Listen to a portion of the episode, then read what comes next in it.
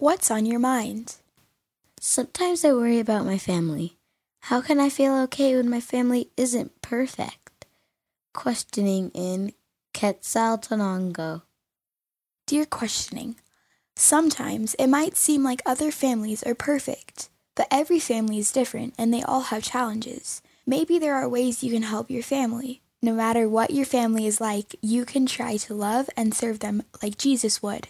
You can ask teachers and leaders for help and support too. Most important, no matter what, you are always part of Heavenly Father's family. He loves all his children and he loves you. You are loved, the friend.